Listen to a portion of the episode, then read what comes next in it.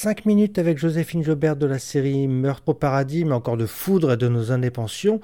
C'est ce que je vous propose, Matt. J'ai pu lui poser quelques questions, des questions du causeur, alors qu'elle était invitée au Festival de télévision de Monte Carlo. Voilà, c'est un petit bonus pour terminer les vacances et à bientôt pour la rentrée de Sarah le causeur.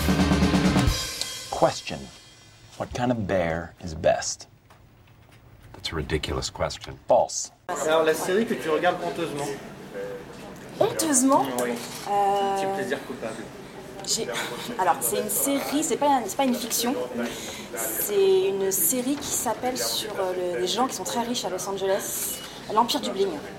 voilà. Euh, honteusement, oui, parce que c'est un peu télé-réalité, et, euh, mais des fois ça me détend quand j'ai besoin de penser à rien. On va dire, que- on va dire que c'est ça. Ouais. Tu as une série d'enfance avec laquelle tu as grandi. Alors il y en a beaucoup. Euh, il y a toute la partie des Dawson's Creek. euh, alors là vraiment ça, ça a été euh, Charmed. Euh, J'ai regardé beaucoup de séries euh, américaines euh, quand j'étais plus jeune. Il y avait la série Dark Angel avec Jessica Alba. Ça a été une de mes premières, un de mes premiers modèles d'ailleurs féminins de femmes fortes. Et j'ai toujours eu ce côté un peu guerrière en moi, j'adore ça. Donc elle, ça a vraiment été genre une de mes, une de mes idoles de jeunesse. Donc vraiment toutes ces séries-là, ça m'a bercé quand j'étais petite. Mais c'est vrai que j'ai regardé beaucoup plus de séries américaines que, que de séries françaises. Donc ouais, je dirais plutôt c'est... Et on, te, parle plus de nos années pension ou de Foudre? Foudre. Foudre. Ah, Foudre, ça a été. euh, Même aujourd'hui, donc il y a des gens de ma génération qui m'en parlent, mais il y a des gens qui ont 12, 15, 16 ans qui me disent Ah, Foudre, mais dans le calcul, j'arrive pas à comprendre. Je dis Mais attendez, vous l'avez vu quand? Ah, mais on regarde en replay ou sur internet. c'est- Et ça a été. Je m'en suis rendu compte que très tard, ça a été vraiment une série qui a marqué les jeunes. C'était une série culte qui les a fait grandir. Et on m'en parle encore aujourd'hui tous les jours, mais comme vraiment avec tellement d'amour que ça me touche énormément et c'est vrai que c'était une belle série pour les jeunes et ça me manque aujourd'hui. Euh, KD2A à l'époque c'était vraiment fait pour les jeunes. Aujourd'hui ils ont Netflix, ils ont plein de trucs comme ça mais hum, il y a moins d'innocence, ça c'était vraiment l'amour à l'état pur, l'amitié, le voyage et ça leur a transmis des belles valeurs je trouve. Donc c'est un truc dont je suis vraiment très fière. Euh, Qu'est-ce qui te fait euh, pleurer et qu'est-ce qui te fait rire à la télé?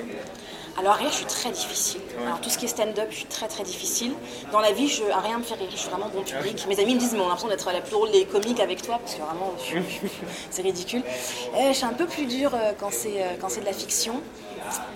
Ce qui me fait pleurer, ah, c'est quand on- personnage qu'on aime disparaît, euh, quand un animal meurt dans une série, voilà, le chien qui meurt, on pleure tous, euh, euh, un enfant, une femme, c'est des choses auxquelles on peut s'attacher aussi.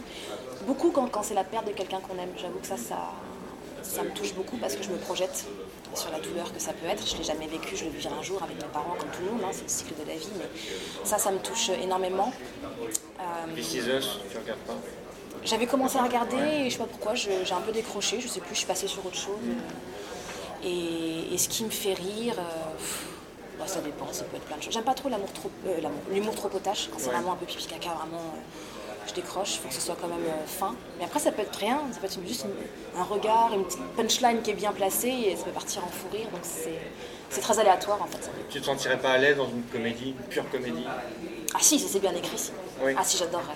Il y a la série qui s'appelle Afterlife, euh, série anglaise, qui est pour le coup c'est que du pince sans rire. Oui. Mais alors franchement, mais qu'est-ce qu'on se marre. Oui, c'est Parce carré, que, ah là là, c'est c'est tellement bien écrit, c'est du génie, c'est vraiment c'est. Et voilà, donc c'est pas du, du gros potache, mais c'est tellement juste que les personnages sont tellement euh, bien définis que ça c'est le genre de truc qui me fait beaucoup rire. Et l'expérience musicale que Voilà, tu as j'allais dans justement te demander ça. nos années pension, ça t'a pas Non, donné envie de... Non. Je, je sais chanter, mais je suis loin d'être une chanteuse. quoi. Donc euh, c'est pour le plaisir. Voilà, les années pension, c'était mignon. J'ai réécouté il n'y a pas si longtemps les, les chansons, parce que j'ai vu qu'elles étaient sur Deezer et sur euh, Spotify, et je trouvais que c'était pas si mal, c'était mignon comme tout. On a des petites voix de bébé, bon, c'est chou. Mais c'est pas du tout un plan de, un plan de Et carrière. s'il y a une comédie musicale qui se profile, Il faudrait que je travaille très fort, j'ai pas de niveau. ouais. Ouais, j'ai pas de niveau. Travailler en amont. Ouais, ouais, ouais, ouais. Vraiment, euh, parce que j'ai déjà passé des, des castings pour des comédies musicales, je me suis lamentablement vautrée, hein, faut, faut se le dire. au début de ta carrière, Ouais, au début, il y a- ouais, au début, ouais. On va dire quelques années après mes animations. Ils ont un niveau technique tellement élevé, c'est vraiment c'est, c'est au millimètre que non, je, je, je pense pas.